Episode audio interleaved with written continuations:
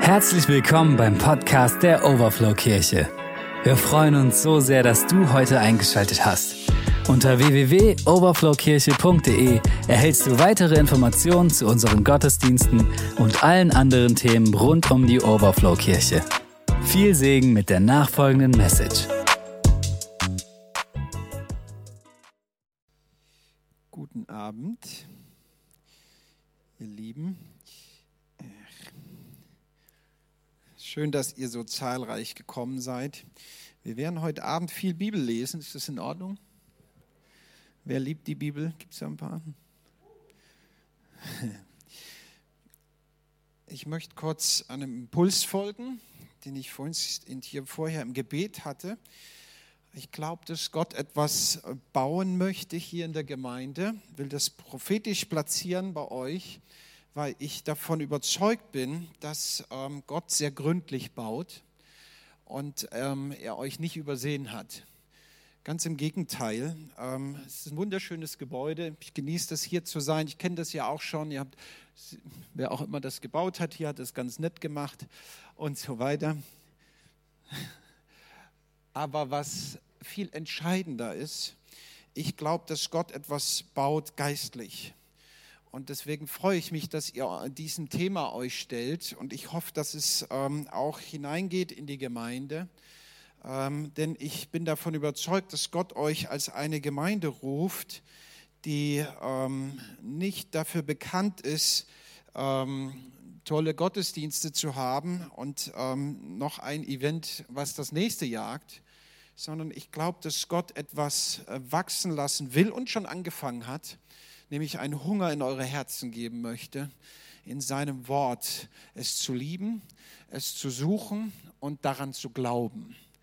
Ähm, denn das eine ist ja, was wir alle, glaube ich, ähm, bejahen, ist, Jesus ist ganz toll. Aber die Bibel stellt einen Zusammenhang dar. Wer mich liebt, der hält meine Worte, sagt die Schrift. Es ist einfach zu sagen, Jesus, ich liebe dich, aber es ist was anderes, woran das dann deutlich wird. Ähm, es ist ja schnell gesagt, aber wo ist die Grundlage? Und ich glaube, dass eure Gemeinde bekannt dafür wird, dass ähm, hier Menschen sind, die das Wort Gottes lieben, weil sie Jesus lieben. Und das Wort Gottes hat Kraft. Glaubt ihr das?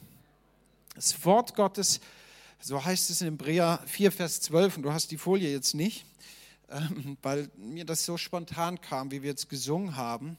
Da heißt es in Hebräer 4, Vers 12, das Wort Gottes ist lebendig und wirksam und schärfer als jedes zweischneidige Schwert und es dringt durch, bis es schneidet, scheidet sowohl die Seele als auch den Geist, sowohl Mark als auch Bein, ist ein Richter der Gedanken und der Gesinnungen des Herzens. Wenn wir uns diesem Thema stellen, ähm, Wahrheit und unser Leben auf diese Grundlage und das Fundament zu stellen, dann müssen wir eins sehen. Was ist Wahrheit? die Wahrheit ist Gottes Wort. Und das ist unumstößlich. Ich kenne eine ganze Menge Leute, die mir viele Dinge schon erzählt haben und das ist schon wieder falsch, ist schon wieder überholt, ist schon wieder nicht mehr richtig. Aber wisst ihr, was ich feststelle? Die Bibel, nur das Neue Testament, ist 2000 Jahre alt. Und Jesus spricht ja zu den Jüngern und sagt dann, er legte ihn aus aus den Schriften, das Alte Testament hin zu Jesus, ist so alt, 5.000, 6.000 Jahre, je nachdem, wie man rechnet. Und es hat bis heute Bestand. Bis heute kommen Menschen zum Glauben und erleben, dass dieses Wort Kraft hat. So, mir können Leute viel erzählen, was Wissenschaft entdeckt und das kann ja alles auch ganz spannend sein und äh, Soziologen und alles ist alles nicht falsch. Wir dürfen ja auch ähm, durchaus lernen. Wir sind ja nicht dumm, aber wir müssen eins sehen: Was Bestand hat neben all den Dingen, die entdeckt wurden, ist immer das Wort Gottes. Es wurde noch nie widerlegt, oder? Weil es Kraft hat. Es hat Kraft, Leben zu ändern. Es hat Kraft in sich selbst, weil Gott es inspiriert hat. So sagt es uns der Petrusbrief, 2. Petrus 1,19 und bis 21, wer das nachlesen will. Ich bin davon überzeugt, eines müssen wir voranstellen heute Abend. Ich hoffe, dass du das bejahen kannst, dass die Bibel von Gott inspiriert worden ist durch seinen Geist. Weil wenn wir daran zweifeln, dann müssten wir an einer anderen Stelle arbeiten, weil dann ist das, was ich heute verkündige, für dich ähm, schwierig nachzuvollziehen. Da, da müssen wir feststehen.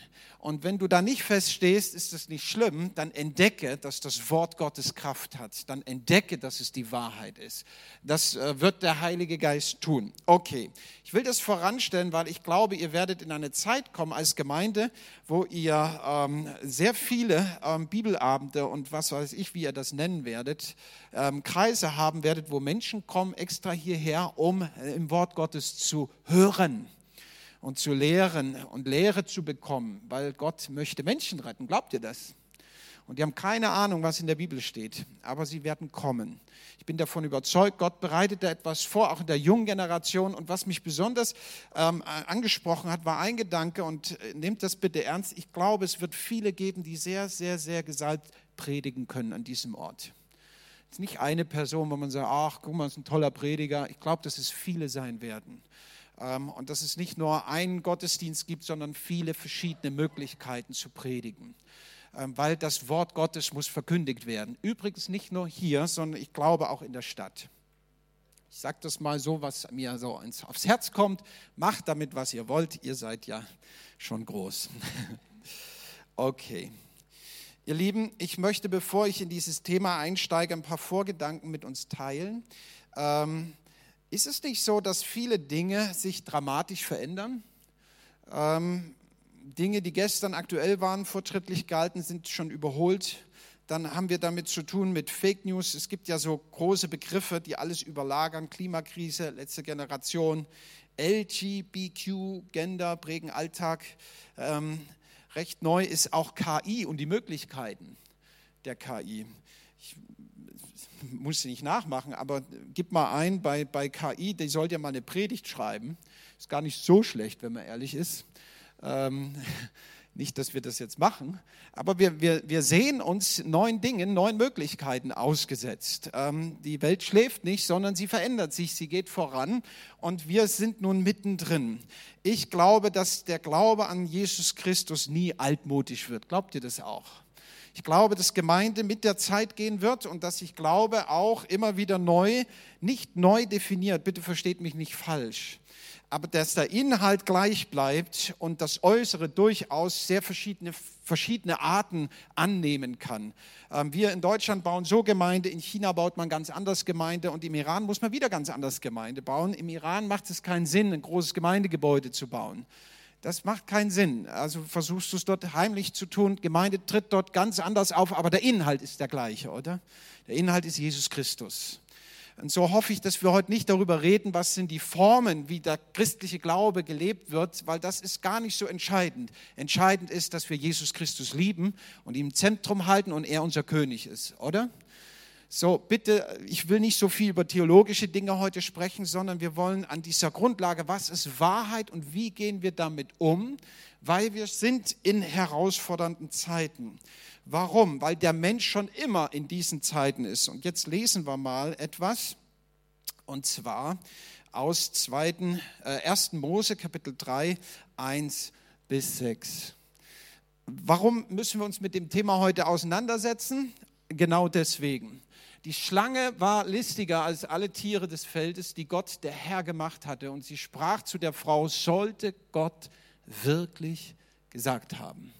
Bis zu diesem Zeitpunkt war es überhaupt nicht die Frage, dass Gott Wahrheit ist und die Wahrheit spricht. Und das war überhaupt gar nicht das die Frage. Bis zu diesem Zeitpunkt und von diesem Zeitpunkt an müssen wir uns diese Frage stellen. Was ist Wahrheit?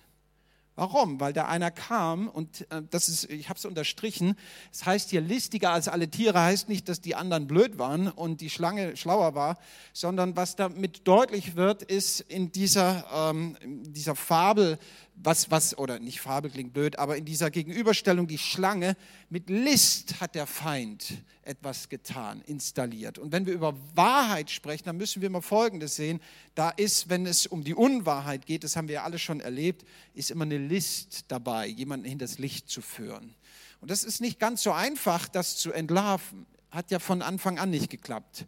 Also er kommt jetzt und spricht, sollte Gott wirklich gesagt haben, dass ihr von keinem Baum im Garten essen dürft. Da sprach die Frau zur Schlange, von der Frucht der Bäume im Garten dürfen wir essen, aber und so weiter.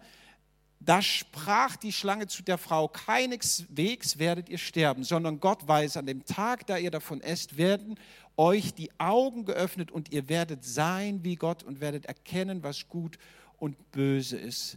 Mal ganz kurz hier innegehalten, da kommt ja eine Verheißung der Schlange. Ihr werdet sein wie Gott. Die grundlegende Sünde des Menschen ist, dass er sein will wie Gott dass Stolz in ihm gefunden wird. Das war ja auch das, wie der Satan gefallen ist. Es wurde Stolz in ihm gefunden. Er wollte sein wie Gott. Er wollte an diese Stelle treten. Und dann lesen wir weiter. Ähm, übrigens, jede Wissenschaft, auch alles, womit wir uns im Moment beschäftigen in dieser Welt, es ist immer, dass der Mensch sich selbst erlösen will, dass der Mensch sagt, wir brauchen keinen Gott, wir sind schlauer, wir kriegen das hin und so weiter. Es hat immer in dieser Wurzel zu tun. Ihr werdet sein wie Gott und werdet erkennen, was gut und böse ist. Und die Frau sah, dass von dem Baum gut zu essen wäre und dass er eine Lust für die Augen und eine begehrenswerte Baum wäre, weil er, aha, weise macht. Und sie nahm von der Frucht und aß und sie gab dann auch dem Mann davon. Hier haben wir den Sündenfall und dieses Thema Wahrheit hat unmittelbar zu tun, denn von diesem Moment an ist der Mensch gefallen. Und ist es euch manchmal so auch gegangen, manchmal weißt du auf einmal eine Sache, ihm wurden die Augen geöffnet, er wusste auf einmal, dass er nackig war. Das Erste, was diese Erkenntnis bringt, ist eine Demütigung, oder? Stell mal vor, war immer alles gut, Adam und Eva kein Problem miteinander. Auf einmal sagt sie, guck mich nicht an. Ferkel, guck weg. Das ist, wie es die Bibel beschreibt. Auf einmal schämten sie sich voreinander. Das Erste, was hier passiert, Gott wollte und will den Mensch in Reinheit schützen. Nicht alles, was wir wissen, meinen, wissen zu müssen, ist auch gut, dass wir es wissen, oder? Ich weiß heute viele Dinge, wo ich denke, hätte ich es bloß nie gewusst. Ich brauche gar nicht so viel Erkenntnis. Hätte ich es nicht gewusst, hätte, hätte mir viele Probleme erspart. Und hier merken wir die Auflehnung, die List des Feindes. Es ist dieses, dieses, ich vertraue Gott, dass er alle Dinge weiß und ich belasse es auch bei ihm. Ich vertraue ihm, er ist mein Vater, ich muss nicht alles wissen, oder?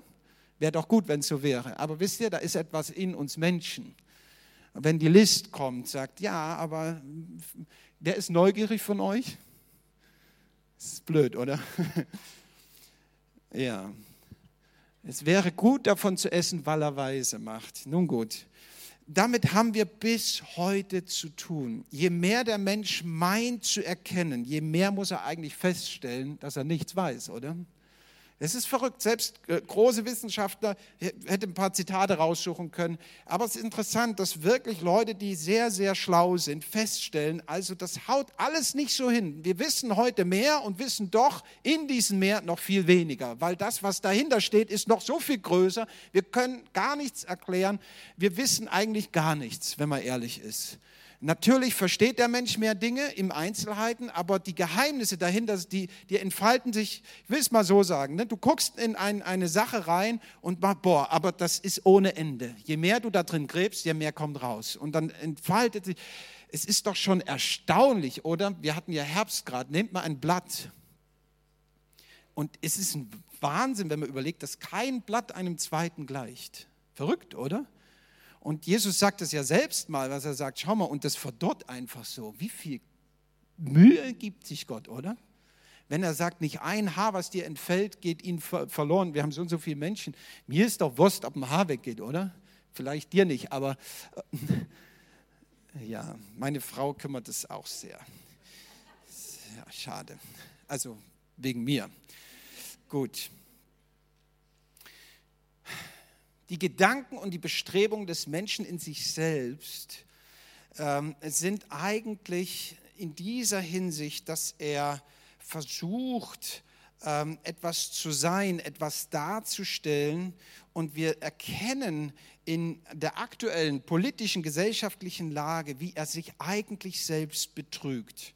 Der Mensch sagt, er muss nur gut sein, ähm, entsprechend erzogen werden und geprägt werden und dann kommt schon was Gutes raus. Es geht schon, da merken wir, geht genau in die entgegengesetzte Richtung, was die Bibel sagt. Warum? Die Bibel sagt, der Mensch ist böse. Die Welt sagt, der Mensch ist gut, wir müssen nur entsprechend gut sein. Aber merken wir, wie die Welt sich manchmal selbst belügt? Auf einmal sind sie schockiert und sagen, ja, hätten wir nie gedacht, dass es wieder Krieg in Europa gibt. Der Mensch ist doch gut, wie kann dann sowas sein? Nun, wir sehen das schon im Kindergarten. Egal wie gut du Kinder erziehst, nimm mal einen gut erzogenen Kind, ja, einen Lutscher oder einen Lolli weg oder, oder einen Schnuller.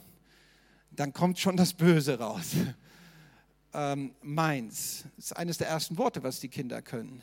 Und es ist ja auch nicht unbedingt nur falsch, aber wir merken, er ist etwas in uns Menschen drin, egal wie gut wir versuchen zu sein. Es ist eine Grundwahrheit, der Mensch ist gefallen.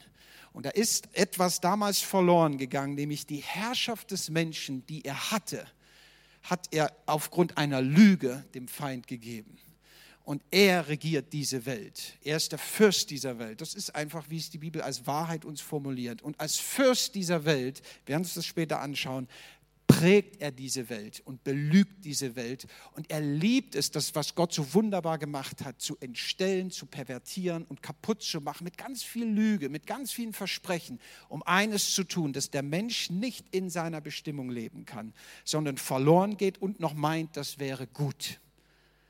So, ein bisschen als Einleitung. Ähm, deswegen beschäftigen wir uns damit, ähm, weil der Mensch eben in dieser Art, und ich glaube, ihr gebt mir alle recht, der Mensch redet von Frieden, sagt die Bibel, aber er wird Krieg finden. Der Mensch redet von Freiheit, aber er wird Bindung haben. Der Mensch äh, sucht Gesundheit, aber er wird immer kränker. Der Mensch sucht Geborgenheit und Einheit und doch merken wir, der Mensch wird immer einsamer und verlorener. Und jetzt ein Ausrufezeichen. Wie gut, oder? Dass wir die Wahrheit wissen. Wie gut, dass wir in unseren Tagen wissen, was die Wahrheit ist. Und ich hoffe, du weißt, was die Wahrheit ist. Ich weiß nicht alles, keine Frage. Du weißt nicht alles, aber ich kenne den, der alles weiß. Ich kenne den, der diese Erde gemacht hat. Ich weiß nicht, wie er es gemacht hat, aber ich kenne ihn und ich darf ihn meinen Vater nennen. Ist das nicht gut? Ich weiß, dass ich selber schwach bin, aber ich kenne den, der stark ist. Ich weiß, dass ich selber ein Sünder bin, aber ich kenne den, der mich von Sünde frei gemacht hat.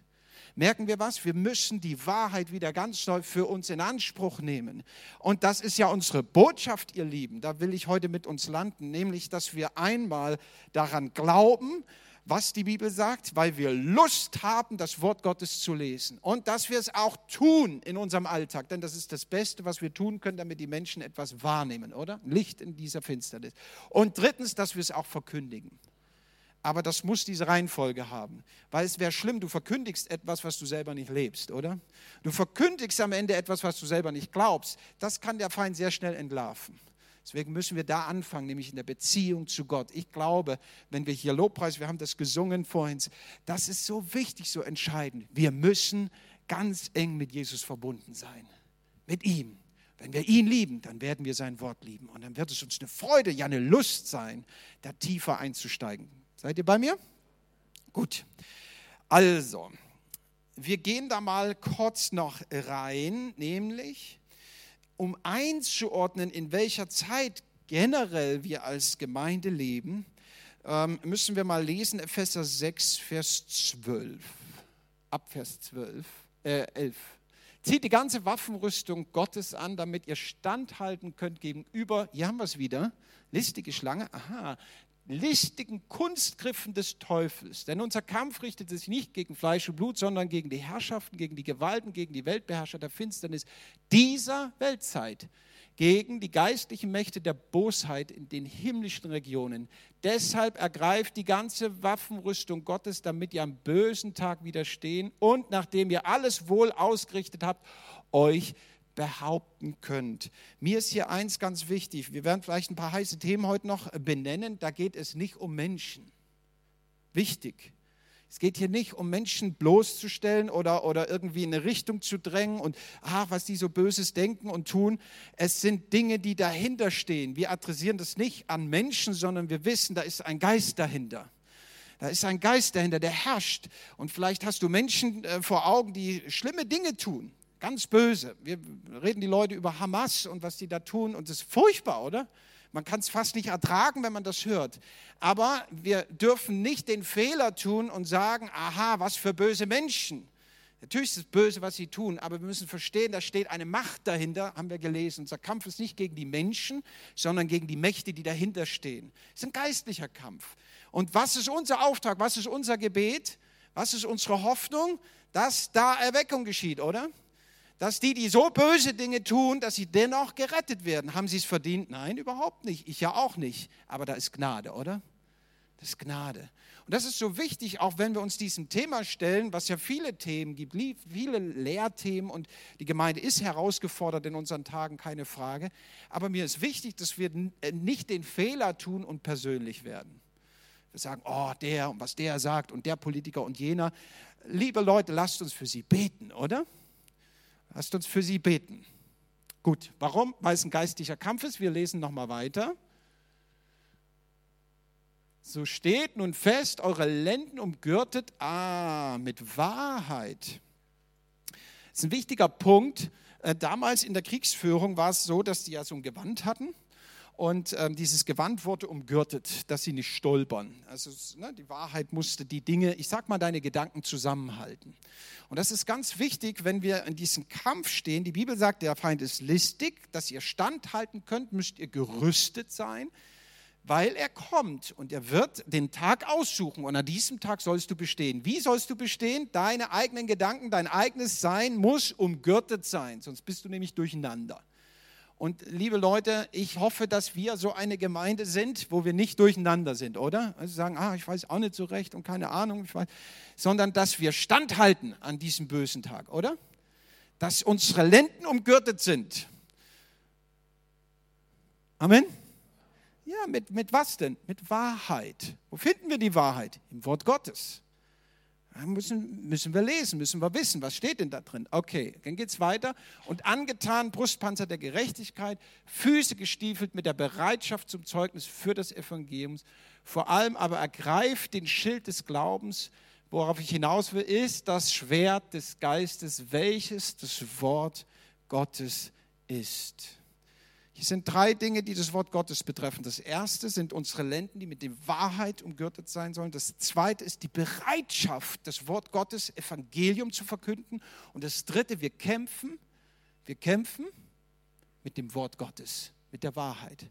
Weil der Feind hat immer nur ein, ein Ding. Er will mit Lüge die Wahrheit verdrehen. Wir werden uns das noch anschauen. Die Bibel ist da sehr deutlich.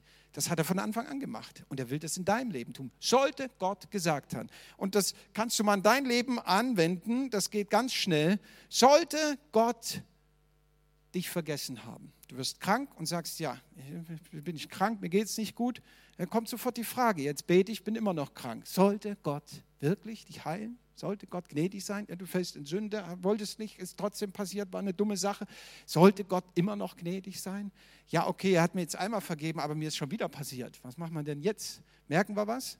Er fängt immer an. Diese Frage, die hast du in, in unserem Glaubensleben, kommt die immer vor. Wie gehen wir damit um? Mit der Wahrheit. Mit der Wahrheit. Als Jesus selber versucht wird, ist es exakt, wie er reagiert. Wiederum steht geschrieben. Wisst ihr, ich glaube, der Feind hat ja viel Zeit gehabt, das Wort Gottes zu studieren, oder? Er kennt den Buchstaben sehr gut. Und der Buchstabe kann töten.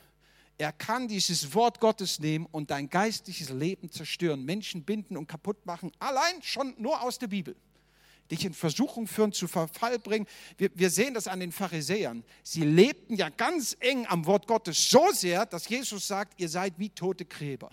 Ihr stinkt innerlich, weil ihr es nur für euch und euer, eure Sache verwendet. Ihr wollt ganz genau sein und seid völlig daneben, oder? Aber wer macht es lebendig? Der Heilige Geist. Das Wort Gottes hat Kraft, wenn es durch den Geist Gottes inspiriert ist, wenn der Geist Gottes dahin ist. Das bedeutet letztendlich für uns, wir haben nur eine Möglichkeit, wir haben nur ein Schwert, oder? Es ist Wort Gottes. Und es ist so schön formuliert, es heißt ja, es ist das Schwert des Geistes. Das Wort Gottes, es gehört einem, nämlich dem Heiligen Geist. Warum? Weil er es geschrieben hat. Haben wir am Anfang gelesen oder, oder ne, 1. Petrus. Er hat darüber gewacht, der Heilige Geist. Er hat es inspiriert. Also mit wem müssen wir Gemeinschaft haben, wenn wir Bibel lesen? Mit dem Heiligen Geist. Ich tue das immer so, wenn ich unter der Predigt bin oder wenn ich Bibel lese. Ich habe ich mir so angewöhnt. Ich bete immer, Heiliger Geist, gib mir Verständnis. Weil ich weiß, wenn es nur so ist, ein Studium, dann komme ich nicht weiter. Auch heute Abend. Wir brauchen den Heiligen Geist, dass es tief in unsere Herzen rutscht in unseren Tagen mehr denn je. Weil der Buchstabe kann so töten, wir können ganz genau am Wort Gottes sein und wir bringen einen Haufen Menschen geistlich um, oder? Oh, wir, wir verkünden die Wahrheit. Aber wenn es nicht durch den Heiligen Geist inspiriert und gewirkt ist, da machen wir es besser, wir sagen nichts, oder? Und deswegen brauchen wir den Heiligen Geist und müssen wissen, wir haben da einen Kampf und dieser Kampf ist ein geistlicher Kampf. Und jetzt hat äh, die Bibel hier etwas geschrieben, und zwar mit Kunstgriffen, Verwirrung, mit Ablenkung. Ihr Lieben, der Feind ist in dieser Hinsicht ein Meister. Es ist ein Blender und er hat lange Zeit geübt, die ganze Menschheitsgeschichte hindurch. Es ist ein Trugschluss, wenn wir meinen, wir sind schlauer. Er ist schlauer. Ich bin schwach, ich bin wirklich schwach, glaubt mir. Und es ist gut, wenn du an die Erkenntnis kommst, du auch. Aber ich weiß, der in mir ist, ist stärker als der, der in der Welt ist. Wenn wir meinen, weil wir so toll sind, weil wir es drauf haben, weil es so gut lief, wir könnten irgendwas bewegen. Ihr lieben Leute sind wir auf dem Holzweg, weil Jesus sagt einmal, ohne mich könnt ihr gar nichts tun. Ich will auf den schauen, der in mir ist. Ich weiß, ich bin schwach und bin da voller Demut, weil die Bibel mir eine Verheißung gibt. Den Demütigen gibt Gott Gnade. Braucht ihr Gnade? Warum bin ich da jetzt so deutlich? Weil wir müssen in Wahrheit sein. Warum? Weil ich es immer wieder so schnell, da, Stolz kommt so schnell hoch. Der Feind liebt es, uns stolz zu machen. Er liebt es. Warum? Weil Gott gesagt hat, dem Stolzen widerstehe ich. Automatisch, wo Stolz hochkommt, geht Gott weiter. Geht Gott zurück. Aber wo Demut ist, ist er angezogen. So wunderbar, oder? Wir müssen einander demütig sein.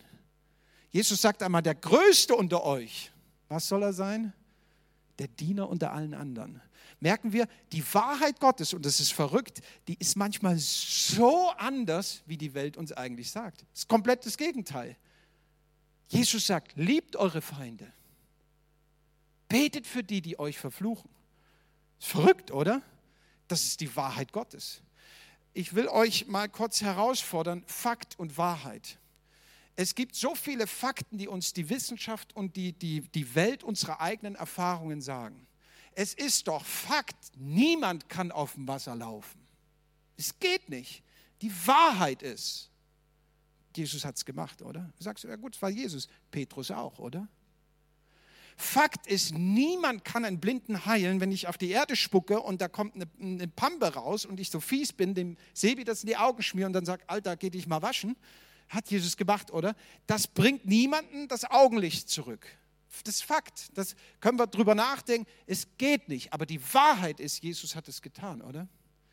Und hier merken wir was ganz Seltsames. Wir werden immer durch den Sündenfall herausgefordert sein, wenn wir der Wahrheit glauben, dass es da offenbar Fakten gibt, die exakt das Gegenteil behaupten, oder? Und hier merken wir, es geht am Ende um Beziehung, um Vertrauen.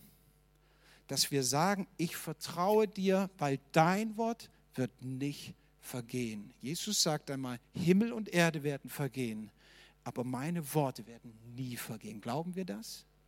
Über jede Lebenslage hinweg, über jede Krankheit hinweg, über jeden Zweifel hinweg, über jedes Fragezeichen hinweg, einfach darin zu ruhen und zur Ruhe zu kommen und zu sagen, ich weiß es auch nicht, aber ich glaube an die Wahrheit.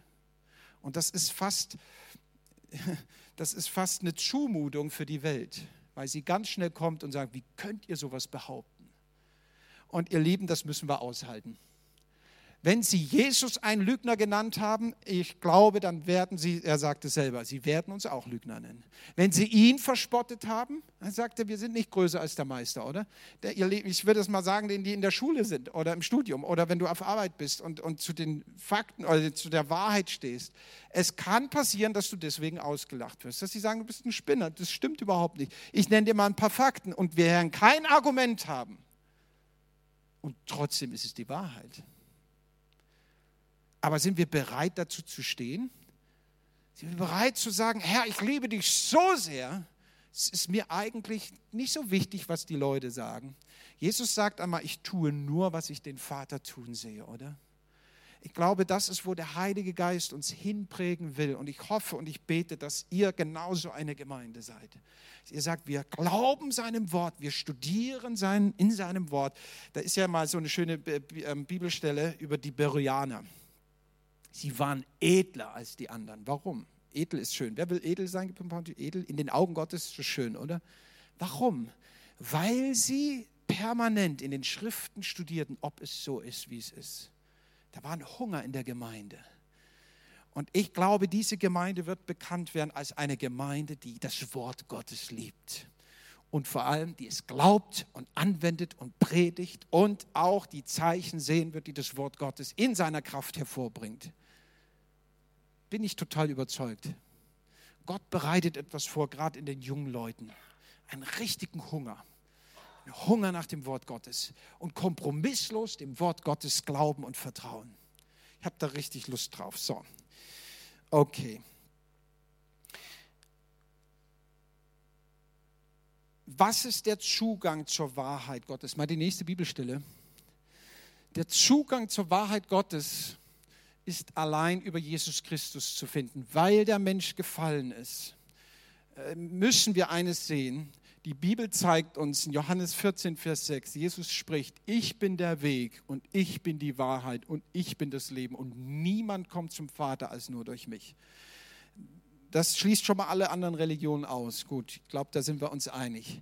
Aber hier wird noch was anderes deutlich. Hier wird deutlich, er ist die Wahrheit wenn wir die Bibel aufschlagen, wenn wir die Bibel verstehen wollen, dann geht es nur über eine Person. Und er ist hier personifiziert. Das heißt, Wahrheit in, bei uns Menschen ist ja doch recht schwammig. Ja, was ist schon wahr? Keine Ahnung was stimmt schon? Ist ja vieles widerlegt worden. Früher war es, äh, war es allgemeines Wissen, heute sagt man ja, muss man auch anders sehen und so weiter.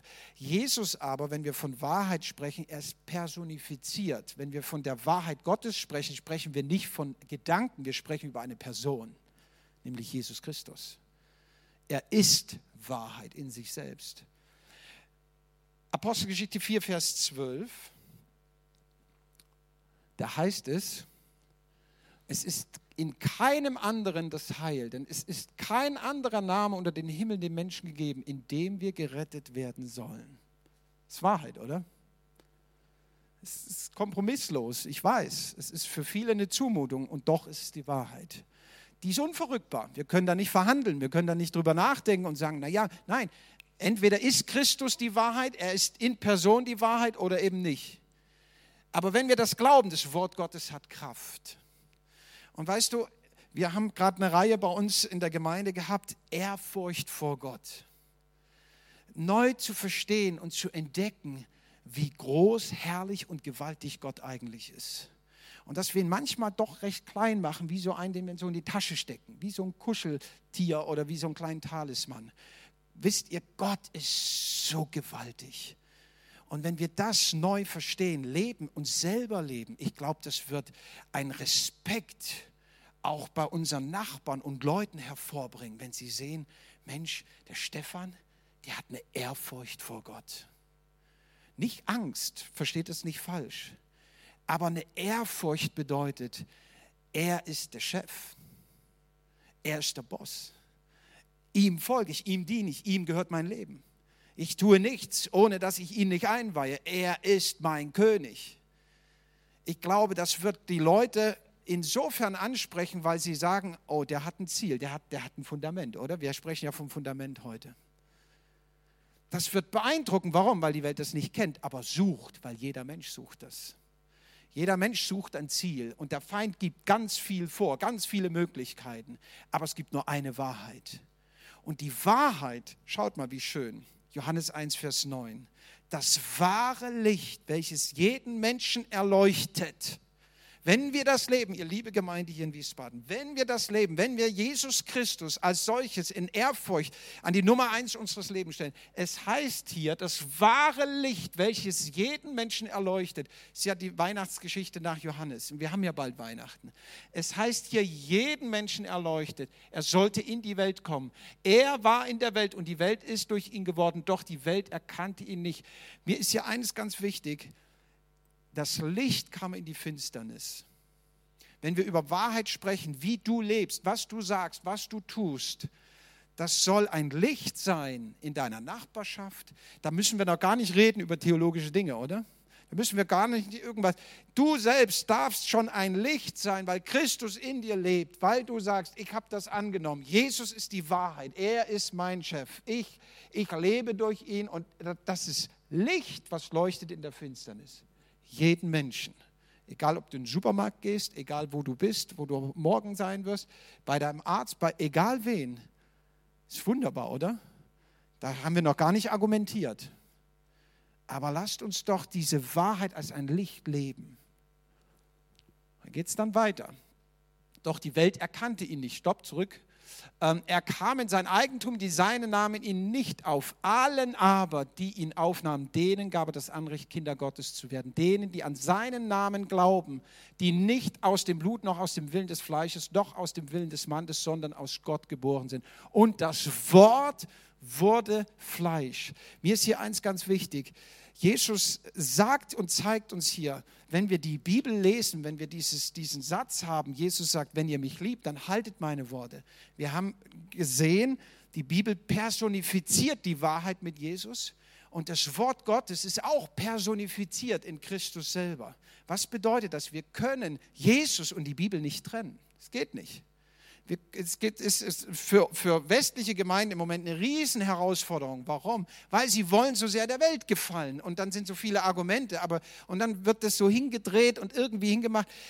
Jesus selbst ist die Wahrheit. Wenn wir an der Bibel etwas verdrehen, deswegen sagt die Bibel, es wird nie verändert werden. Und wer ein Jota macht, der legt sich mit Gott an, oder? Sagt die Schrift. Wir können an der Bibel nichts ändern. Wenn wir sie verändern, ändern wir Jesus weil das Wort wurde Fleisch. Er ist Jesus. Und wisst ihr, mir ist das mal so deutlich geworden, ich habe so eine Lust, die Bibel zu lesen. Ich freue mich auf jede Predigt und ich höre so viele Predigten. Immer wenn ich im Auto bin, da habe ich schon eine neue Predigt an. Und ich liebe das. Warum? Weil es für mich bedeutet, ich habe Gemeinschaft mit Jesus. Ich liebe Lobpreis, keine Frage. Ist gut, oder? Aber ich wünschte mir noch mehr, wir hätten Lust nicht nur an Anbetung, und das ist wichtig, versteht mich bitte nicht falsch, aber an seinem Wort. Weil er ist das Wort. Wenn ich den Georg mag, mögen würde, oder ich gebe euch ein Beispiel, ja, und sage, Georg, du bist so klasse, du bist super und Mensch, ich sage jetzt nicht, ich anbete dich fast, aber du bist ja auch ein Sünder. So, also, so, du bist echt toll und du bist mega und ah, super und äh, beste und, und dann singe ich Lieder und alles gut und richtig, oder? Alles prima. Aber irgendwann würde doch Georg sagen, jetzt sei doch mal still, ich wollte was sagen, oder? Und wisst ihr, das ist auch schon eine Kultur geworden. Ich, ich, ich will mal ein bisschen kritisch sein. Äh, manche Gemeinden lass uns noch ein bisschen worshipen. Was mir fehlt, ist die Ehrfurcht vor Gott. Also ein bisschen Worship, ein bisschen gute Gefühle. Das ist, das ist nicht, was Lobpreis ist. Lobpreis und Anbetung, schaut mal in die Offenbarung, da sind, da sind die Engel beschrieben vor Gott, die ihn anbeten und sie, sie halten ihre Flügel vor ihre Augen, vor ihr Angesicht, weil Gott so heilig ist. Sie halten es vor ihre Füße. Sie bedecken sie vor der Gegenwart Gottes und sie singen was? Heilig, heilig, heilig bist du Gott es ist Wunder, ich liebe Anbetung und Lobpreis, keine Frage. Aber der Feind ist ein Verdreher von dem, was es eigentlich ist, oder? Wisst ihr, die Bibel macht deutlich, dass der Teufel, deswegen hasst er Anbetung und Lobpreis und will es so wegtun, weil er selber zuständig war für die Anbetung im Himmel. So macht es uns das Alte Testament deutlich. Er selber war der Lobpreisleiter im Himmel. Er selber hatte Gott anbetet. Aber er wollte selber das haben, was er alles gemacht hat. Mag der Teufel Anbetung? Nein. Aber er weiß, okay, wenn sie anbeten, dann anbeten sie, was könnte ich denn tun? Ich könnte verdrehen, dass Anbetung nicht mehr Anbetung ist. Was ich auf, mir auffällt, dass die Anbetung viel mittlerweile, achtet mal auf die Texte, geht es viel um die Menschen, wenig um Gott. Aber ich habe noch nie in der Bibel einen Psalm gelesen, ähm, der, der sich am Ende um den Menschen drehte, sondern immer um den Herrn. Ihr Lieben, da müssen wir fein arbeiten, oder? Das ist wichtig, weil wir haben einen listigen Feind, der sieht, ach, die machen so viel Lobpreis, was könnte ich denn tun, dass, sie das, dass da keine Kraft mehr ist? Wäre doch schön, wenn ihr mal an euch denkt, oder? Ich will das mal am Rand ein bisschen provokant sein, ihr seid schon groß. Okay. Warum ist es wichtig? Weil da ein Kampf stattfindet. Und der Feind will uns immer ablenken, der Feind will immer Wahrheit verdrehen, der Feind will immer von dem weg, was uns die Schrift sagt. Er will immer mit der Schrift arbeiten und letztendlich töten. Unseren Glauben, unsere Beziehung, unsere Freude, unsere Lust und so weiter, nämlich am Herrn. Weil er ganz genau weiß, wenn ich nur eine Sache finde, dass du zweifelst, dass du keine Lust mehr hast, dass du nicht mehr dran bleibst, dass das äh, verdreht wird, er ist ein Verdreher, ist ein Lügner. So sagt es Jesus, Johannes 10, Vers 10. Der Dieb kommt nur, um zu stehlen. Er will dich berauben, durch und durch. Er liebt es. Das Gute, was Gott geschaffen hat, erdacht hat, er will es verderben, verdrehen, entarten, pervertieren und zerstören. Aber jetzt, oder? Ich bin gekommen, um was? Leben zu geben und es im Überfluss. Halleluja. Das ist die Wahrheit. Das Licht ist in die Finsternis gekommen das Wort wurde Fleisch. Da ist eine Verheißung dahinter. Überfluss. Ist nicht wunderbar? Überfluss. Komisch, ne? Ihr heißt so. Ist gut. okay. Ihr Lieben, wir steuern mal ein bisschen weiter und gehen mal zu diesem Text gleich. Mir ist hier eins wichtig noch, will ich lesen, Johannes 8, 31 da sprach Jesus zu den Juden, die an ihn glaubten, wenn ihr, meinem, wenn ihr in meinem Wort bleibt, so seid ihr wahrhaftig meine Jünger. Und ihr werdet die Wahrheit erkennen und die Wahrheit wird euch frei machen. Und dann kommen sie ja in eine gewisse Argumentation, reden dann, wir haben Abraham zum Vater und so weiter. Und dann macht Jesus deutlich, sie waren ja sehr religiös, müssen wir, müssen wir sehen, die kannten sich in den Schriften übrigens gut aus, damals.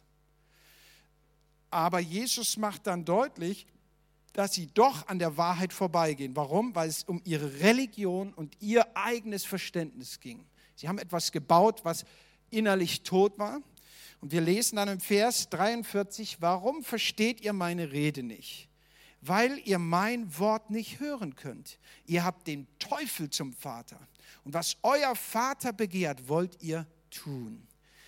Wisst ihr, was mir auffällt? Nur mal an diesem Punkt. Wenn ich mit jungen Leuten rede, und äh, ich mache ja Jugendfreizeiten, es ist jede Jugendfreizeit das Thema, nur mal Sexualität vor der Ehe. Schau mal, hier heißt es, was euer Vater begehrt, wollt ihr tun. Die sagen dann immer ganz schnell, und ich in aller Liebe und in aller, aller äh, Fürsorge als, als Hirte und großem Herzen, aber der Gedanke dahinter ist, sollte Gott gesagt haben, man darf keinen Sex vor der Ehe haben? Sollte das so sein? Man sucht das zu finden, herauszukitzeln, was man hören will, oder? Aber ich sehe in der Bibel nur ein Beispiel, wenn wir an der Wahrheit sind, dass Jesus selber, dass die Bibel sagt, dass ähm, die Gemeinde Jesus als eine heilige, Jungfrau zugeführt werden soll. Wir sind ja verlobt mit Jesus als Gemeinde. Hochzeit ist im Himmel, oder? Es heißt dort, nur dieses Bild, wenn wir an der Wahrheit sind, ist für mich das grundlegende Argument, weil viel, ja, das war die Kultur und andere Sachen. Ich frage mich dann, wie die Bibel sagen kann, die Gemeinde als ein Bild von Reinheit vor Gott. Ich will diese Gemeinde als eine Jungfrau, das heißt dann nicht, ja, hast du auch schon rumgemacht und so, als eine Jungfrau Christus zuführen ohne Runzeln, ohne Flecken, eine heilige Jungfrau. Also wenn wir von dem Bild der Bibel reden, war ganz klar, das war benannt. Nun will ich niemanden um Gericht bringen. Ich weiß um die Herausforderungen und so weiter. Aber wir müssen schon an der Wahrheit bleiben. Aber was zeigt die Bibel? Was sagt Jesus? Was ihr wollt, nämlich was euer Vater, was der Feind will, das begehrt ihr zu finden. Und dann wird argumentiert, ist das nicht ein bisschen hart und ist das nicht ein bisschen schwierig und so weiter. Lasst uns da einfach nur an der Wahrheit bleiben, oder? Der Feind wird das sowieso angreifen. Und natürlich weiß ich um die Herausforderung, auch theologisch. Ich hoffe, ähm, ihr versteht das richtig. Ich sage euch sowieso heute nur das, was meine Meinung ist. Ähm, ihr habt ja auch Älteste, die das dann mit euch bearbeiten. Ja. Kurz weitergehen hier. Was ihr tun wollt, der war ein Menschenmörder von Anfang an. Jetzt schaut mal, wie er benannt wird und steht nicht in der Wahrheit. Er will euch dahin führen, dass ihr das tut, was er sagt und in dieser Weise wollt ihr auch leben. Er steht nicht in der Wahrheit, denn die Wahrheit ist nicht in ihm.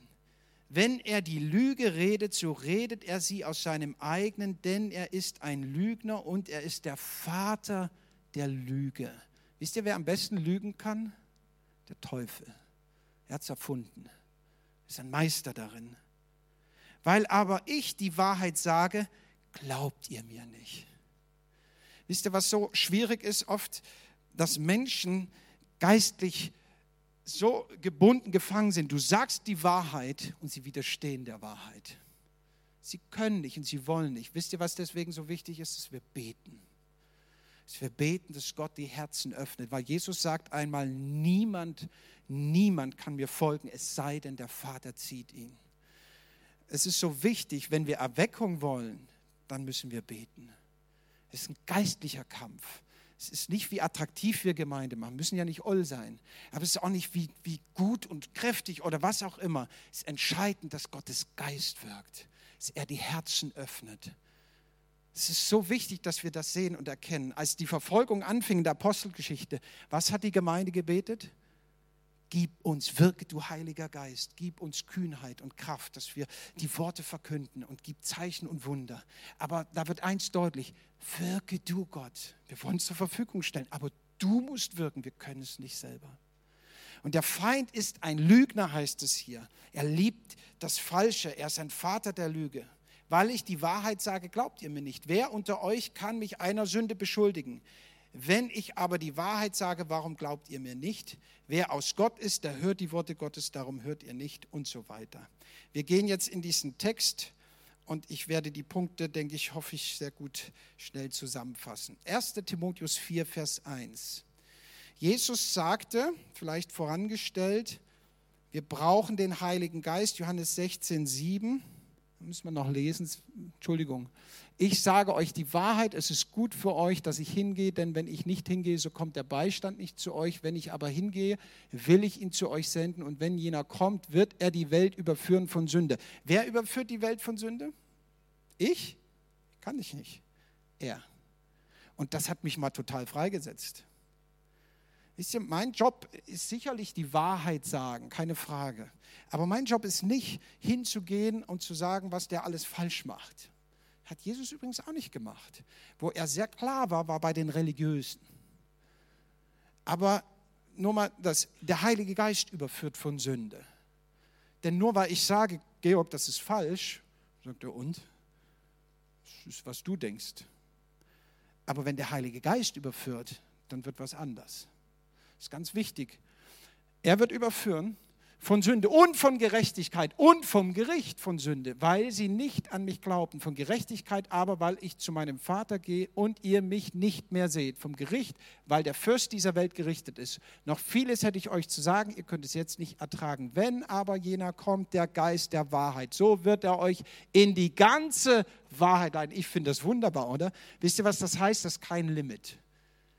Wem Weisheit mangelt, der erbitte sie von Gott, heißt es, und der gerne gibt. Haben wir Fragen? Ich habe viele Fragen. Und hier heißt es, der Heilige Geist, der kann zu allen Themen eine Antwort. Das Problem ist nur, oft die Antwort, die er gibt, die wollen wir nicht so gern hören. Weil da etwas ist, unser Fleisch, was dem gerne widerstrebt. Was, ich soll dem vergeben? Was, ich soll dienen? Was, ich soll geben? Was, ich soll... Merkt ihr was? Wie oft wir herausgefordert sind an der Wahrheit? Das wird er reden. Und was zukünftig ist, wird er euch verkünden. Er wird mich verherrlichen, denn von dem meinen wird er nehmen. Und hier haben wir die Personifizierung. Der Heilige Geist wird immer eins ins Zentrum stellen, Jesus Christus. Ihn wird er verherrlichen. Um ihn geht es. Warum? Weil er die Wahrheit ist. Weil er die Wahrheit ist.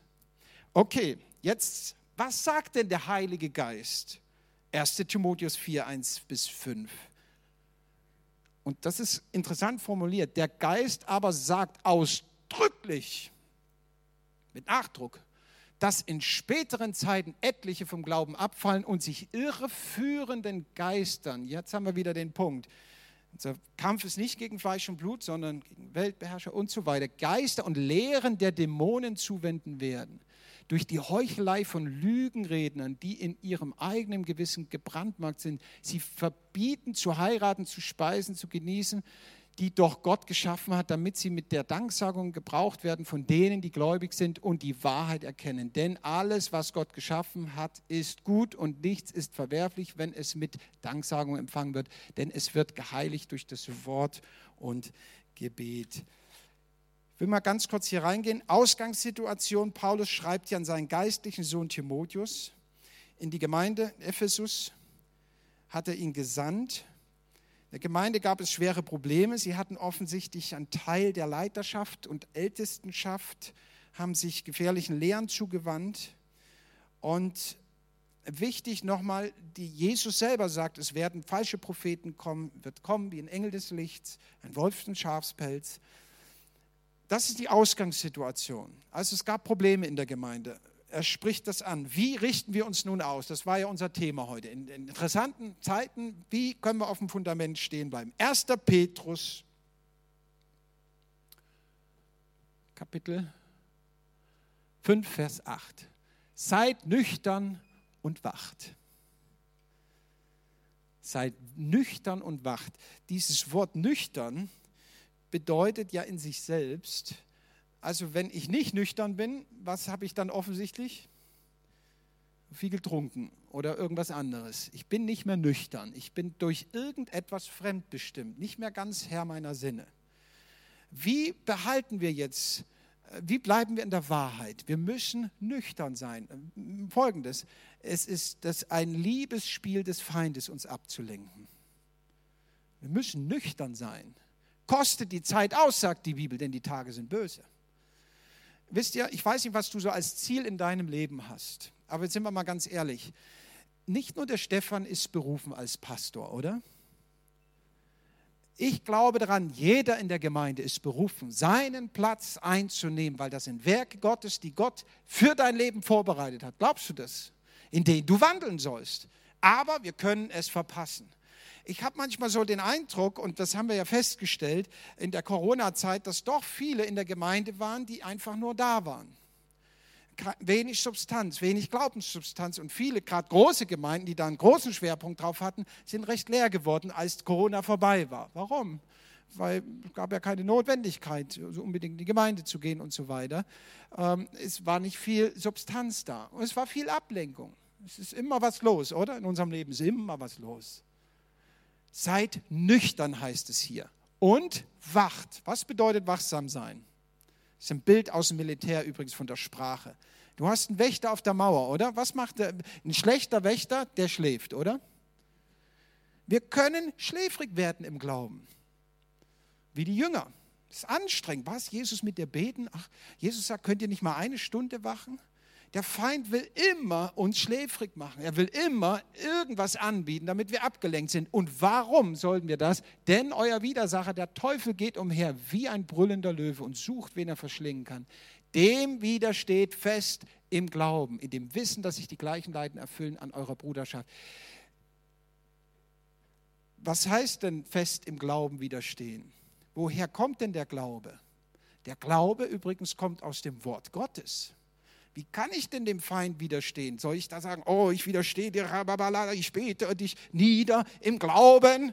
Ich glaube, das ist gar nicht so sehr gemeint. Was hier gemeint ist, widersteht dem, nüchtern und wachsam, fest im Glauben. Was heißt denn das? Woher kommt denn mein Glaube? Aus dem Wort Gottes. Wie hat denn Jesus widerstanden, als er ganz müde und hungrig war? Und der Feind kommt, komm, mach doch mal ein paar Brote hier, du stirbst doch, das ist schon vorbei. Er sagt, ja, aber es steht geschrieben, der Mensch lebt nicht vom Brot allein. Und dann die nächste Versuchung. Und wiederum steht geschrieben, oder?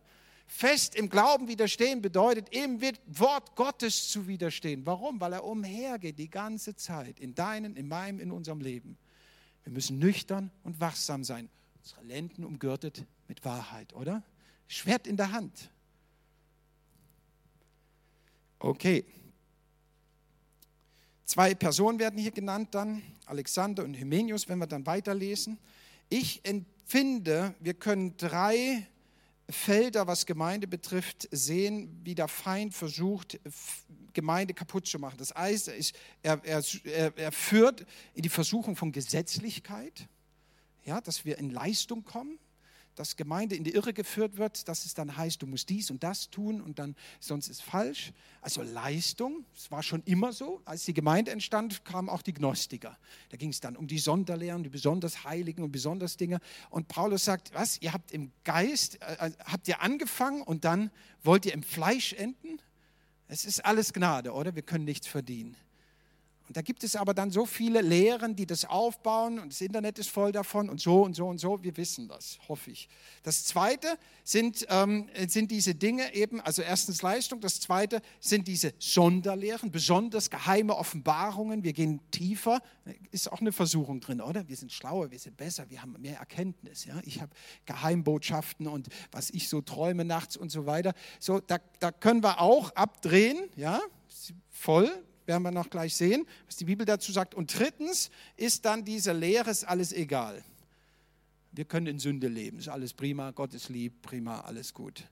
Ähm, jetzt sagt Jesus, Johannes 14, 15, liebt ihr mich, so haltet meine Gebote. Und dann sagt er, und ich will den Vater bitten, und er wird euch einen anderen Beistand geben, dass er bei euch bleibt. Liebt mich, haltet meine Gebote das ist mir ganz wichtig, ich unterstreiche es dreimal. Das ist nichts, was wir delegieren können. Um auf dem Fundament zu stehen, kannst du nicht sagen, Herr Stefan, weißt du, muss ich mal mehr anstrengen. Ähm, und Sebi muss ein bisschen mehr Gas geben beim Lobpreis. Ich habe Gefahr, dass ich vom Fundament falle. Nein, weil, was sagt denn 1. Timotheus 4, Vers 16? Habe Acht auf dich selbst. Weißt du, am Ende des Tages werde ich nicht vor Gott stehen und sagen, ja, der Stefan war so gemein.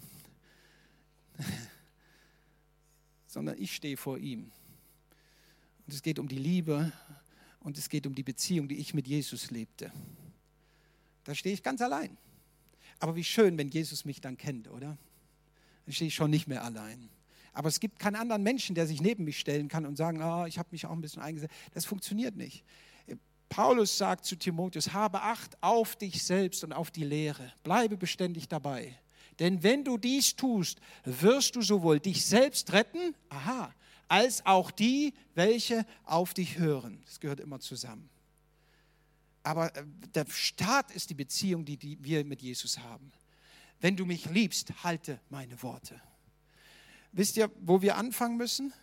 Habe Acht auf dich selbst. Heute Abend nicht zu sagen, oh ja, okay, ich will mehr Bibel lesen und stimmt, Mensch, ich habe mich auch ablenken lassen und so weiter. Wisst ihr, wenn ihr das hört, dann, dann ist schon nicht ganz die Wahrheit. Die Wahrheit ist folgendes.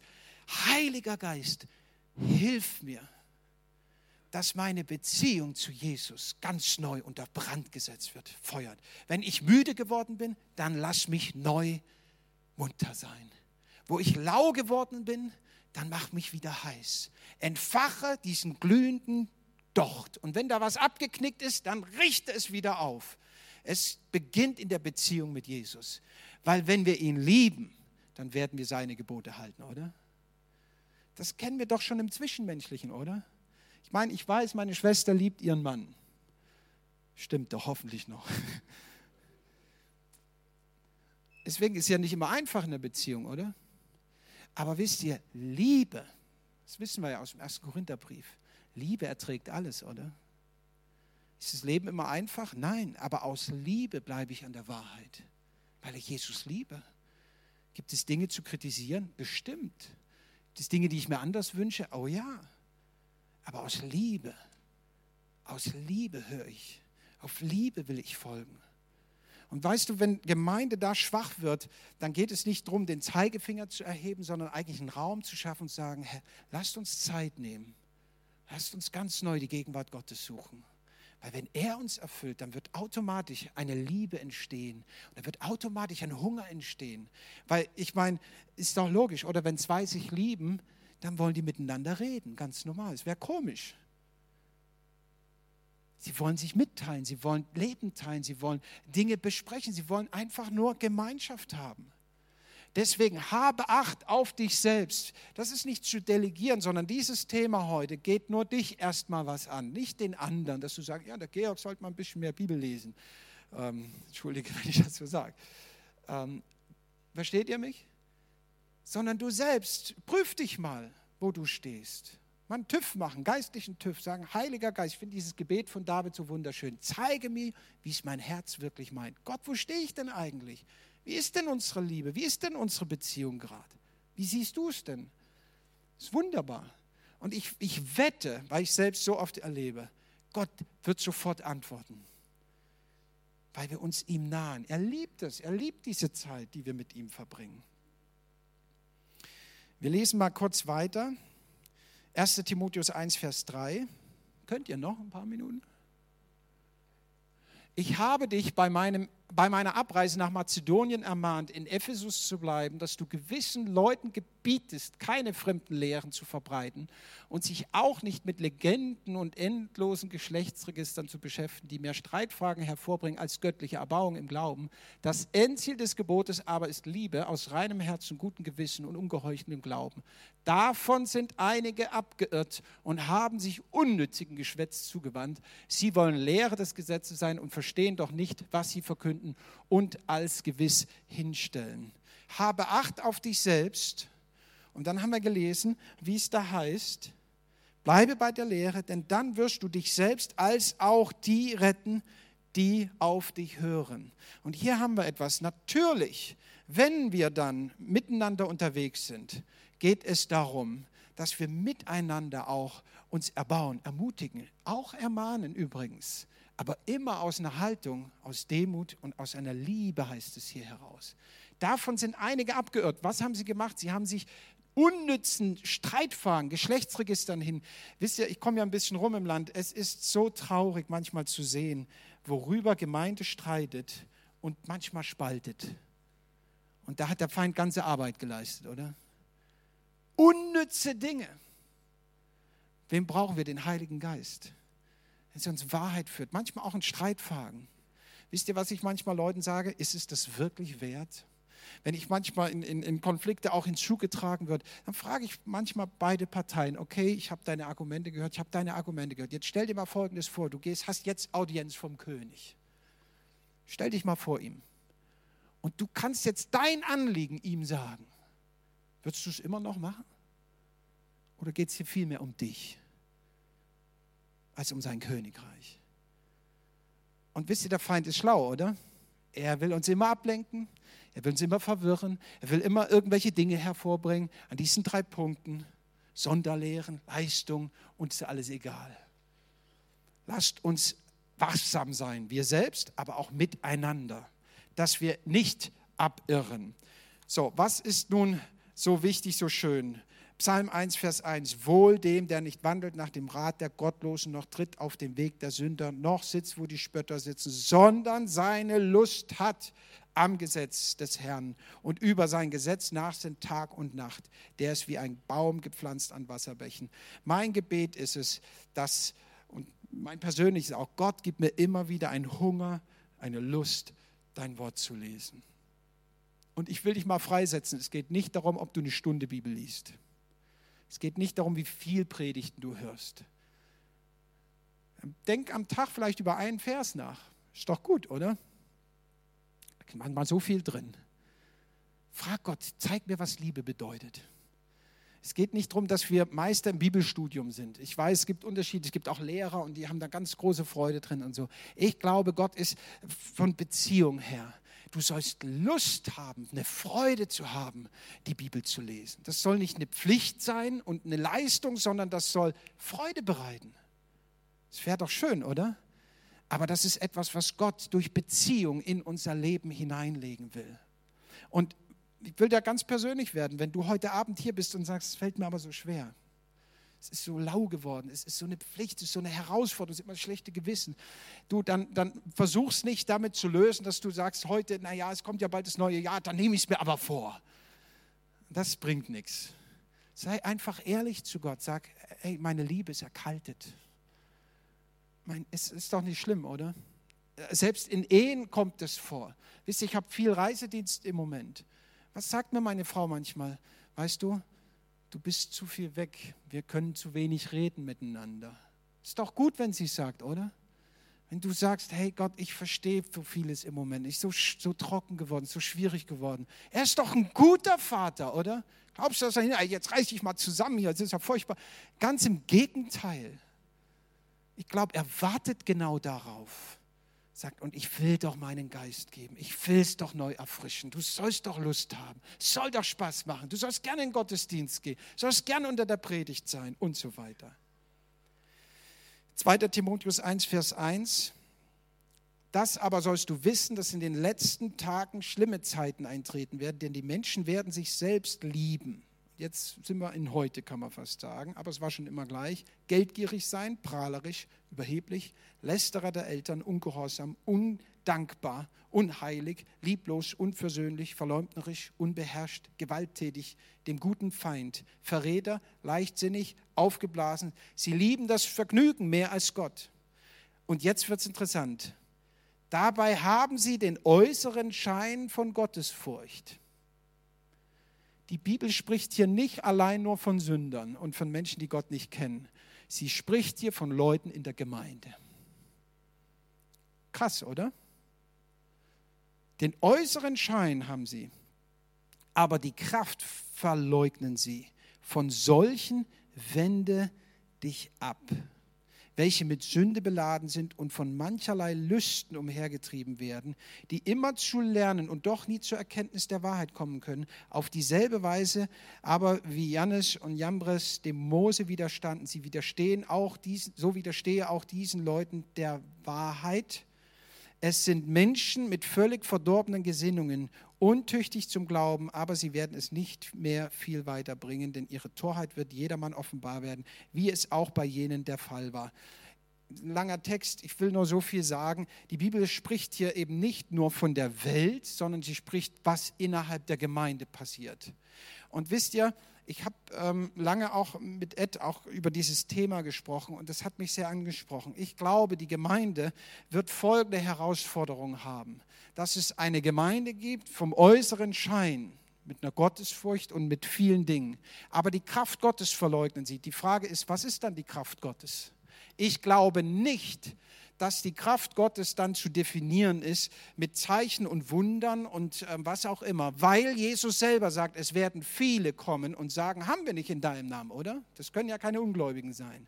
Aber er sagt ihnen, ich kenne euch nicht oder sogar ich habe euch nie gekannt. Welche Kraft verleugnen sie denn dann? Ich glaube, es ist die Kraft der Wiedergeburt. Und die Wiedergeburt empfangen wir, wenn wir uns beugen vor Gott, indem er ein Leben umändert total verändert. Wisst ihr, wir haben ein, ein junges Pärchen bei uns und ähm, die haben sich gar nicht so lange her bekehrt. Und natürlich, die haben, die haben gelebt, wie man halt lebt. Aber die haben so eine Lebensveränderung wahrgenommen, dass es für sie überhaupt nicht die Frage war, dass sie das, was sie bisher als normal gelebt haben, ändern müssen. Wir waren selber überrascht, weil wir sagten, Nanu, wir dachten, jetzt gibt es ein ernstes Gespräch und müssen sie irgendwie überzeugen. Aber sie sagten, na, das Thema ist für uns ja sowieso ganz klar. sagt doch die Schrift, oder? Was mir hier deutlich wurde, ist die Kraft Gottes, dass Menschen, die vorher böse waren, umkehren. Wie kann das sein? Sie haben falsche Dinge getan und auf einmal wollen sie das Gute tun. Wo kommt die Kraft? Ist die Kraft Gottes. Die Kraft Gottes wird deutlich indem er Herzen verändert. Und wisst ihr, das kann der Feind nicht kopieren. Er kann auch Kranke heilen. Er kann viele Dinge tun. Zeichen und Wunder sind kein Problem für ihn. Aber was er nicht kann, ist eine Wiedergeburt schenken. Dass ein Sünder gerettet wird und umkehrt. Dass er auf einmal Jesus Christus als Herrn annimmt und folgt. Und hier heißt es, das verleugnen sie. Es geht nur um den äußeren Schein. Wir sind alle christlich, alles gut, wir machen alle Lobpreis, alles prima. Aber ihr Leben ist nicht verändert sind nicht umgekehrt. Legt den alten Menschen ab, sagt die Bibel, oder? Zieht den neuen an. Und hier werden wir merken, das ist der Unterschied. Den äußeren Schein haben sie. Alles christlich und Sticker und was auch immer. Aber Christus verleugnen sie. Wenn wir um Jesus reden, dann müssen wir immer so das Kreuz reden, oder? Dann müssen wir immer vor Auferstehung reden, dann müssen wir immer an diesen Punkt kommen. Wir sind verloren, wir brauchen Rettung. Das ist die Wahrheit, das ist unsere Herausforderung. Jetzt 2. Timotheus 4, Vers 2. Verkündige das Wort, tritt dafür ein, es sei gelegen oder ungelegen, überführe, tadle, ermahne mit aller Langmut und Belehrung denn es wird eine Zeit kommen, da werden sie die gesunde Lehre nicht ertragen, sondern sich selbst nach ihren eigenen Lüsten Lehren beschaffen, weil sie empfindliche Ohren haben. Und sie werden ihre Ohren von der Wahrheit, in Gemeinde gesprochen, abwenden und sich Legenden zuwenden.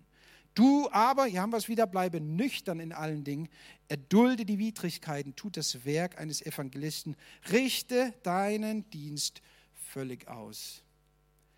Jesus sagt in Matthäus 24, 5, denn es werden viele unter meinem Namen kommen und sagen, ich bin der Christus. Und sie werden viele verführen. Und es werden viele falsche Propheten auftreten und werden viele verführen. Weil die Gesetzlosigkeit überhand nimmt, wird die Liebe in vielen erkalten. Denn es werden auch viele falsche Christusse und falsche Propheten aufstehen und werden große Zeichen und Wunder tun, um wenn möglich auch die Auserwählten zu verführen. Siehe, ich habe es vorher gesagt. Ihr Lieben, ich will hier ganz praktisch sein, auch was Seelsorge betrifft. Wir alle wissen um die Herausforderungen unserer Tage. Wir alle sind schwach, wir alle fallen.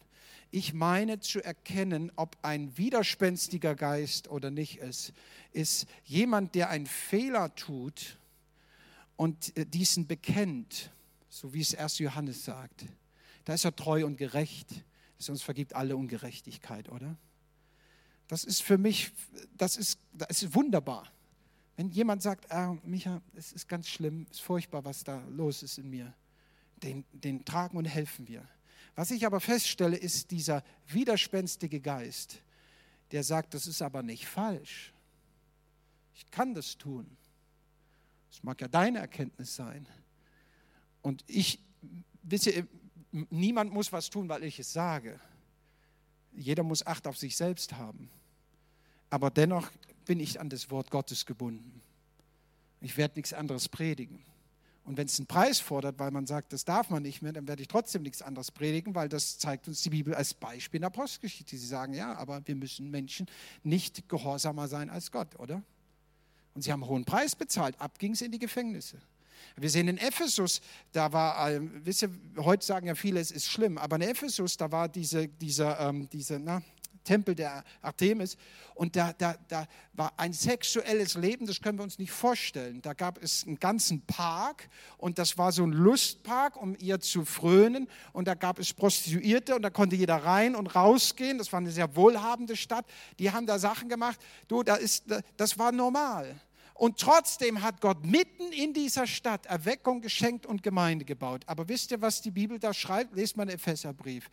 Wendet euch ab von diesen Dingen. Sie sagt nicht, ne, das ist schon in Ordnung, weil hier ist es eben so und Gott ist ein Gott der Liebe und der will, dass es dir gut geht. Er kann überhaupt nicht.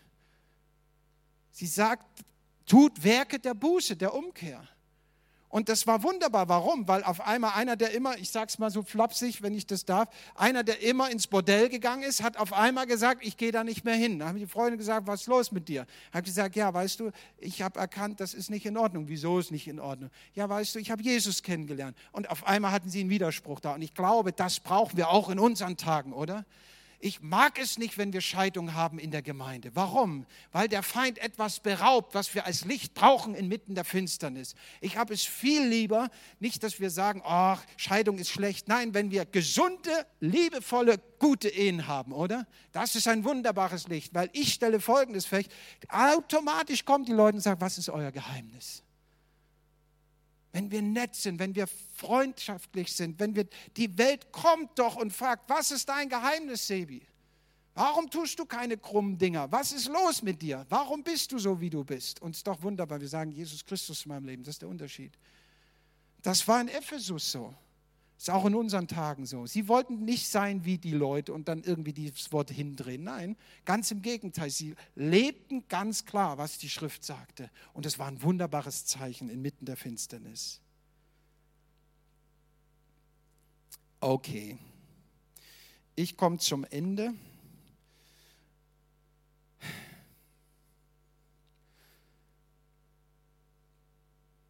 Ich gucke gerade, was mir noch wichtig ist zu sagen. Was empfiehlt nun Paulus? Er empfiehlt, dass Timotheus sich ausrichten soll am Wort Gottes. Er soll es hören, begierig. Ich will eine Bibelstelle vielleicht gerade noch lesen. Du hast sie nicht da drauf, brauchst du nicht suchen. Ich finde es so schön, was Mose Josua mitgibt. Josua 1, Vers 8. Da heißt es wie folgt, lass dieses Buch des Gesetzes nicht von deinem Mund weichen, sondern forsche darin Tag und Nacht, damit du darauf achtest, es zu befolgen, was darin geschrieben steht. Denn dann wirst du gelingen haben auf allen deinen Wegen und du wirst weise handeln. Das ist der Tipp eines alten Mannes an die nächste Generation. Und ich finde es so schön, weil er macht hier was deutlich viele andere Dinge auch, aber ich tue mal diesen einen Punkt raus. Er sagt, Josua, was kann ich dir schon mitgeben? Achte auf das, was Gott sagt. Lass es nicht von deinem Mund weichen. Beschütze es und handle danach. Dann wirst du Segen haben auf allen deinen Wegen und du wirst in Weisheit wandeln. Achte auf dich selbst, heißt es in der Schrift. Wir stehen in einem Kampf. Jeder von uns steht in seiner Herausforderung. Jesus sagt einmal in diesem Gleichnis Matthäus Evangelium, der kluge Baumeister, das war ja unser Bild heute. Das ist der, der sein Haus auf den Felsen baut. Wer ist das? Der mein Wort hört und tut. Wisst ihr, nur weil wir das Wort hören, heißt es noch lange nicht, dass wir auch danach handeln, oder? Jakobus 1,21. Darum legt ab allen Schmutz und allen Rest von Bosheit. Nehmt mit Sanftmut das in euch eingepflanzte Wort auf, das die Kraft hat, hier haben wir es wieder, eure Seelen zu retten.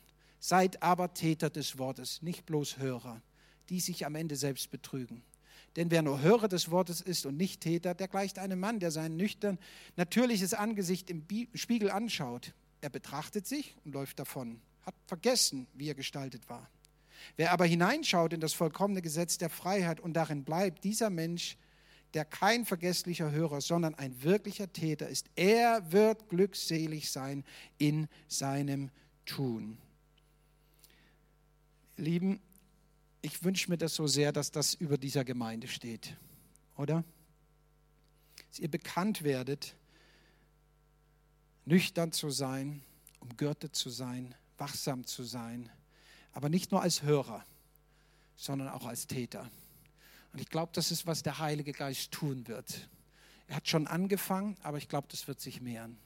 Es wird sich mehren in euch. Ich nehme im Geist einen Hunger in der Gemeinde wahr. Nicht nur irgendwie Gemeinde zu bauen, sondern Gemeinde zu bauen, weil Gott etwas hineingelegt hat. Weil Gott Erkenntnis schenkt. Ich weiß, Erkenntnis ist Stückwerk und so weiter. Es ist ein Weg, den wir zu gehen haben. Ich ermutige euch mit Hebräer 10, 23, lasst uns festhalten am Bekenntnis der Hoffnung, ohne zu wanken. Denn er ist treu, der die Verheißung gegeben hat. Wisst ihr, es geht hier am Ende nicht, dass du heute nach Hause gehst und sagst, oh weh, wie soll das alles gehen? Mann, oh Mann, Ich habe ja noch gar nicht über die Einzelheiten gesprochen, in denen wir ja stehen. Ne? Gender und was weiß ich. Das, er ist treu. Ich kann es nicht. Du auch nicht. Aber er ist treu, der die Verheißung gegeben hat. Darum halten wir fest. Wisst ihr, welchen Satz ich liebe? Mein Papa hat gesagt. Mein Vater hat gesagt. Er ist der Boss. Stell dir mal nur vor, was passiert wäre, wenn die Eva gesagt hätte, in all ihrem Zweifel dann, ja, es ist echt ein hartes Argument, liebe Schlange, ich weiß auch nicht so recht. Mann, oh Mann, muss man echt drüber nachdenken. Ich, ich würde dir echt glauben. Was machen wir jetzt? Dem Adam kann ich auch nicht vertrauen. Der macht sowieso, was ich sage. Weißt du, ach, heute Abend kommt, kommt Gott vorbei. Wir fragen ihn zusammen. Ich wünsche mir so eine Haltung in unserem Leben, dass wir sagen, Herr, ich weiß es nicht, aber ich komme mit meinem Zweifel zu dir, mit meinen Fragen. Ich weiß es nicht. Ich, ich will nicht schlauer sein wie du. Aber ich will festhalten am Bekenntnis der Hoffnung, ohne zu wanken. Denn du bist treu. Und lasst uns, und schau mal, da, da ist schon was Wichtiges, aufeinander Acht geben, damit wir uns gegenseitig anspornen zur Liebe und zu guten Werken, indem wir unsere eigenen Versammlungen nicht verlassen, wie es einige zu tun pflegen, sondern einander ermahnen, um das so umso mehr, als ihr die Tage herannahen seht. Ihr Lieben, dann will ich schließen heute Abend. Vielleicht kommt der Sebi nochmal nach vorne mit, mit seiner mit seiner Gitarre. Und lasst uns doch kurz eine Zeit nehmen. Ich möchte drei Punkte herausstellen heute Abend. Das eine ist, wenn du heute Abend hier bist und sagst, ja, weißt du, mir ist dieser Hunger und diese Lust am Wort Gottes ist mir irgendwie abhanden gekommen. Es ist müßig. Ich habe da nicht so viel Freude.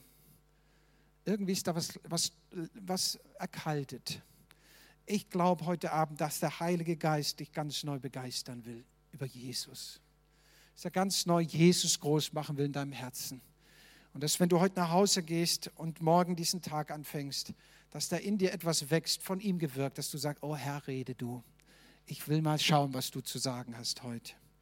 Vielleicht bist du heute hier und sagst, ach, das ist super, aber weißt du, Micha, es fällt mir so schwer, das Wort auch zu halten ich scheitere so oft und der Feind kommt dann mit seinen Argumenten und ich fühle mich so schlecht und so belastet. Ich, ich will dir heute Jesus zeigen. Er will dich freisetzen. Er ist treu, auch wenn wir untreu sind. Und das ist eine Lüge des Feindes, dass er dich vergessen und verlassen hat. Muss Wahrheit rein. Er ist immer noch bei dir. Er liebt dich immer noch. Er setzt sich immer noch für dich ein. Komm doch zum Thron der Gnade dass du Barmherzigkeit empfängst. Schau mal, die Bibel offenbart uns Jesus als einen, der Mitleid hat. Ist nicht wunderbar? Ist kein Vorwurf. Er hat Mitleid mit dir. Sagt, ich weiß doch, wie du kämpfst. Ich kenne doch dein Herz.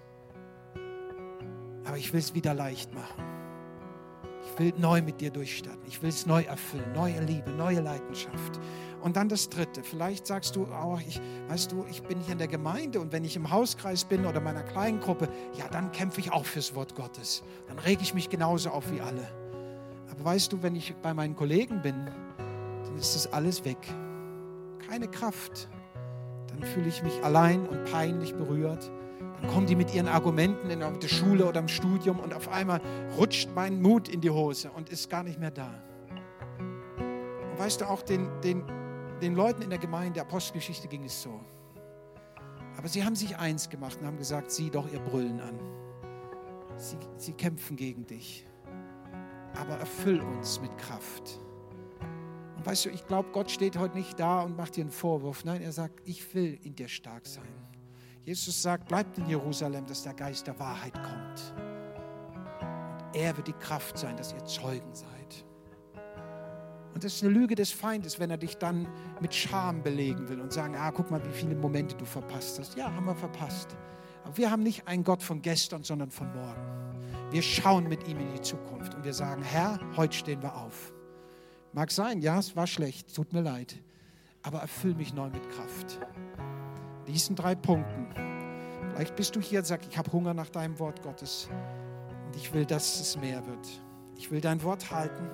Hilf mir zu verkünden. Vater, so kommen wir jetzt vor dich als Gemeinde hier in Wiesbaden. Herr, wir haben uns hier einen Namen gegeben und du hast es hineingelegt, eine Overflow-Kirche zu sein. Und Herr, das soll nicht nur ein Name sein, sondern ich bete, Herr, dass du ihn füllst mit Leben. Der Dieb kommt, um zu rauben in dieser Stadt. Und wir sehen an allen Ecken und Enden, wie er verdreht und beraubt und Menschen in unserem Land bindet und kaputt macht, wie er Identitäten ähm, zerstört, Herr, wie die Menschen verwirrt sind, wie sie suchen und suchen und sind doch ohne Hirten, verschwachtet wie Schafe. Aber du bist gekommen als ein guter Hirte, ist die Wahrheit. Herr, wir richten heute unser Leben ganz bewusst aus auf dich, ganz neu, ganz frisch. Es ist ein großes Thema. Wir wollen nicht theologisch herangehen, sondern wir wollen durch deinen Geist da herangehen. Sagen, Heiliger Geist, dien uns, du Geist der Wahrheit. Fülle unser Leben, dass es überfließt. Ich bete, Herr, dass du das schenkst in diese Gemeinde ganz neu und ganz frisch. Noch viel, viel mehr. Herr, dass es wirklich überfließt, dass du einen Hunger nach deinem Wort gibst. Und vielleicht, wenn du gerade hier bist, dann heb deine Hand, wenn du sagst, mir ist dieser Hunger nach seinem Wort abhanden gekommen. Dann sag doch hinein in die geistliche Welt, hier bin ich. Heiliger Geist, komm und gib mir diese Liebe ganz neu, ganz frisch, dass ich eine Lust habe am Wort Gottes, dass es mir eine Freude ist, dass es mir ein, ein Genuss ist, es zu lesen, es zu suchen. Herr, wo es trocken geworden ist, Herr, wo wir abgelenkt sind, wo wir nicht mehr nüchtern sind, Herr, das füll jetzt aus mit einer neuen Liebe. Heiliger Geist, schenkt es gerade jetzt. Eine Liebe zu dir, Jesus, dass du groß bist in unserem Leben. Und ich bete jetzt, Vater, für die, die hier sind und sagen, ich liebe dein Wort, aber ich merke, wie schwach ich bin. Und es fällt mir so schwer, mein Leben danach auszurichten. Da kommen die Argumente des Feindes. Ich bin da so verwirrt oder ich bin so schwach. Herr, wir bekennen das. Wir sind schwach, aber du bist stark. So kommen wir jetzt vor deinen Thron, der Thron der Gnade. Ich bete, Herr, dass du jetzt alle Verdammnisgedanken hinwegwäschst durch dein teures Blut. Es ist die Lüge des Feindes, dass wir unwürdig sind, denn du hast uns würdig gemacht. Wir können es ohnehin nicht verdienen. Ich bete, Herr, über jede Bindung. Wer heute hier ist, Vater, setz ihn frei was auch immer da angeguckt wird, was, wo, wo, wo Unreinheit ist, im Namen Jesu soll es gebrochen sein heute, Herr. Ich bete darum, wo immer Abhängigkeiten sind, Herr. Ich bete, dass Freiheit hineinkommt, wo immer, Herr, Suchtmittel sind im Namen Jesu. Ich bete darum, Herr, dass du heute freisetzt.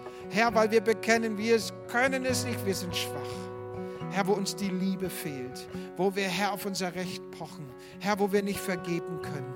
Oh, das sind so viele Dinge. Vater, ich bete jetzt.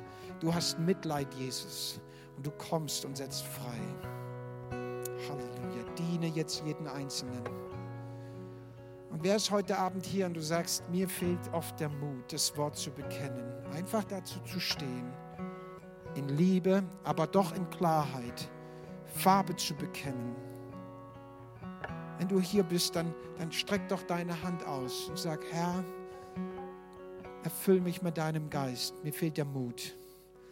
Ich habe so oft Angst. Da ist Menschenfurcht und andere Dinge. Vater, wir können es nicht selber produzieren. Aber wir sehen so ängstliche Jünger.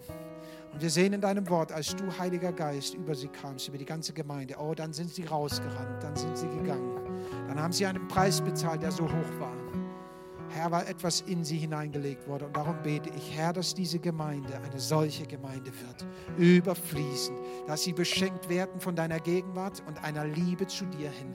Und dass, wenn sie dann Montag, Dienstag, Mittwoch und wann auch immer rausgehen und wo immer sie dann sind, wo immer sie arbeiten und dienen und lehren und was auch immer, Vater, Herr, dass sie nicht anders können, nicht anders wollen, als dich zu verherrlichen. In ihrem Leben und in dem Tun, in ihrem Reden und Handeln das bete ich im Namen Jesu. Vater, wir lieben dich. Wir wollen dir folgen. Wir danken dir, Jesus, dass du gekommen bist als die Wahrheit. Und Herr, das ist unser Gebet, dass wir fest auf diesem Fundament stehen. Weil immer der Feind mit seinen Listen kommt, das will ich aussprechen, auch prophetisch in die Gemeinde. Der Herr wird euch Gaben von Geisterunterscheidung schenken. Ihr werdet manches nicht erklären können, aber ihr werdet eine Erkenntnis haben über Menschen, über Situationen und über Lehre. Und ihr werdet, bevor es zerstörerisch wirken kann, Dinge stoppen können, weil ihr wisst, es ist nicht der Herr, der dahinter ist. Und das möchte ich jetzt beten, Vater, in den Zeiten, die kommen werden, dass die Gemeinde da bewahrt bleibt. Vater, dass du diese Gabe hineinlegst in diese Gemeinde. Vater, Herr, dass du eine Fülle da schenkst, auch in diesen Gaben generell. Aber Herr, dass sie, dass sie wie ein Leuchtturm stehen können in dieser Stadt. Und nicht nur über sich selbst, sondern auch über andere Gemeinden. Vater, Herr, dass du sie gebrauchst als ein Licht, wo andere sich orientieren können. Ich danke dir dafür. Du bist gut, Herr. Wir lieben dich. Wir danken dir, dass du redest, auch heute Abend. Amen. Amen. Amen.